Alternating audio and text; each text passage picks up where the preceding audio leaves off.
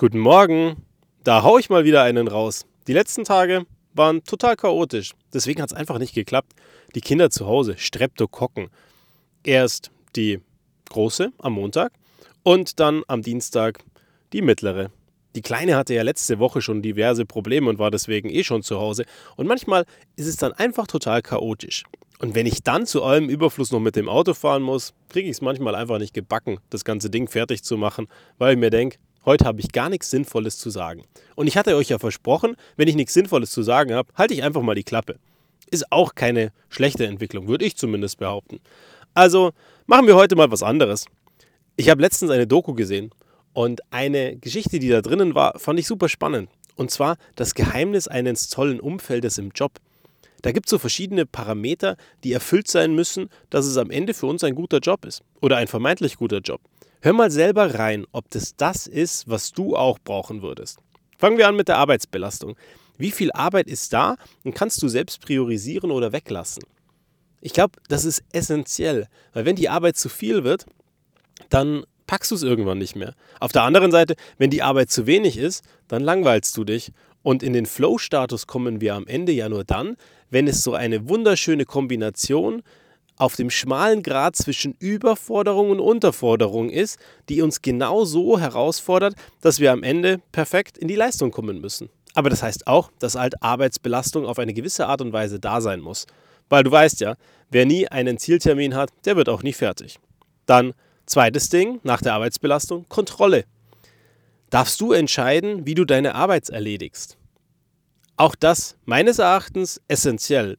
Ich weiß nicht, wie es dir dabei geht, aber ich hasse Manager, die über mir sitzen würden und dann Mikromanagement betreiben. Wozu sind wir als Experten da, wenn wir am Ende dann nicht frei unseren Job machen können? Dann brauche ich den Experten nicht einstellen, dann brauche ich das Geld nicht in die Hand nehmen, um am Ende dem zu erklären, wie er seinen Job zu tun und zu lassen hat. Genau das ist wichtig, dass wir selber einen Freiheitsgrad haben, wie wir die Dinge umsetzen und wie wir sie zum Fliegen bekommen. Drittes Ding, Belohnung. Naja, wenn es kein Feedback gibt oder man keine Belohnung bekommt, dann frustriert das Ganze eben. Und deswegen ganz wichtig, Wertschätzung, Gehalt, Bonus, kleine Gesten. Das können ja auch nur Kleinigkeiten sein. Das muss ja nicht unbedingt das Riesengehalt mit dem Superbonus und der Mega-Sonderzahlung sein. Es reicht am Ende auch, wenn mal einfach zurückkommt, hey, das hast du toll gemacht. Das Ergebnis ist großartig. Oder wow, sowas hatten wir schon lange nicht mehr. Oder hey, das ist Benchmark. Das kann sich sehen lassen. Sowas habe ich noch nicht erlebt. Das sind so Wertschätzungen, die viel zu selten bei uns passieren. Gerade in Bayern sagt man ja, nicht gelobt ist geschimpft, äh, nicht geschimpft ist Lob genug. So rum muss ich sagen. Ja, also nicht geschimpft ist schon genug Lob. Aber nicht schimpfen und ignorieren ist ja nicht unbedingt was Positives. Und wenn Dinge passieren, die gut sind, sollten wir sie positiv bekräftigen. Dass der Gegenüber auch versteht, ja, ist was, was ich öfters mal wieder machen sollte oder machen kann. Dann Viertens, Gemeinschaft, das soziale Umfeld, in dem man zu tun hat.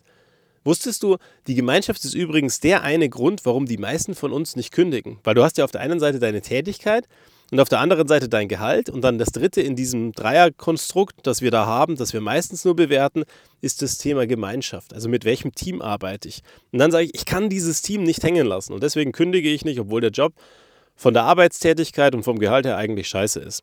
Und von daher super wichtig die Gemeinschaft. Mit welchen Menschen arbeitest du zusammen und wem hast du zu tun? Fünftens, Flexibilität.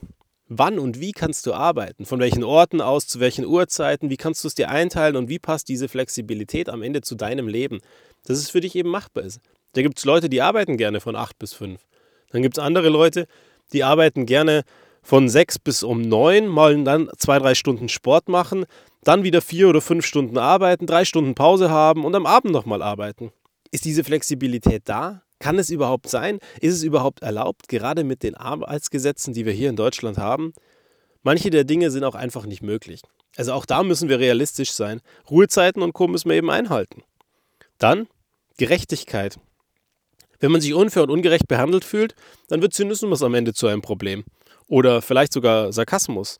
Und wenn dann noch Wertekonflikte entstehen, na dann gute Nacht. Aber das wäre mal ein anderes Thema. Erfolg in Wertekulturen. Ich habe darüber übrigens Vorträge gehalten und zwar so einige. Und jedes Mal sitzen die Leute drin und sagen, oh, wenn ich das früher gewusst hätte, wäre es deutlich leichter gewesen. Und dann das Letzte, sich gegenseitig helfen. sich gegenseitig unterstützen und sich gegenseitig zur Hand gehen. Miteinander arbeiten, was bewegen und nicht die ganze Zeit nur dagegen sein. Einer der Punkte, an denen ich die letzten Wochen am meisten Reibungskonflikte hatte. Weil ich mir immer denke, wenn wir zusammenarbeiten und am Ende dann nur einer oder ein paar die Arbeit machen und alle anderen nur da sitzen und Gründe finden, warum sie nichts tun müssen, dann habe ich wirklich meinen Wertekonflikt. Weil ich mir sage, ich kann nicht sagen, wir wollen zusammenarbeiten und dann am Ende mich hinsetzen und keinen Bock haben, irgendwo mitzumachen. Das passt für mich nicht zusammen. Und grundsätzlich solltest du dir einfach die Frage stellen, was brauchen Menschen, um ihr Leben mehr zu genießen?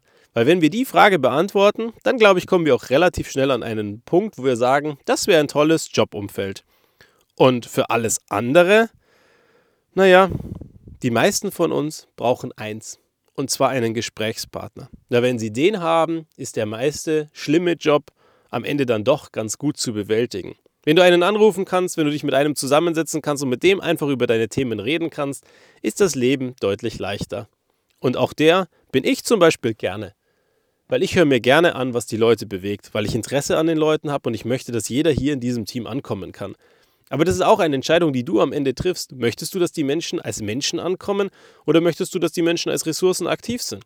Auf der anderen Seite kannst du wirklich Leistung verlangen von ihnen, wenn du gar nicht bereit bist, dich mit ihnen zu beschäftigen, dann kauf dir Maschinen, da hast du deutlich mehr davon, aber kümmere dich um deren Wartung. Ist schließlich auch am Ende so ein Thema, ne? Und ansonsten, als kleiner letzter Punkt, wir haben eben die Fähigkeit verloren, bewusst zu entscheiden, was wir wollen und was wir brauchen. Wenn wir vor lauter positiv beschäftigt sein oder angenehm beschäftigt sein auf YouTube, Instagram und Co. die ganze Zeit surfen wie die Bekloppten, dann wissen wir eben gar nicht mehr, was wir brauchen und was wir wollen. Und wenn wir das verloren haben, dann haben wir wirklich ein Problem.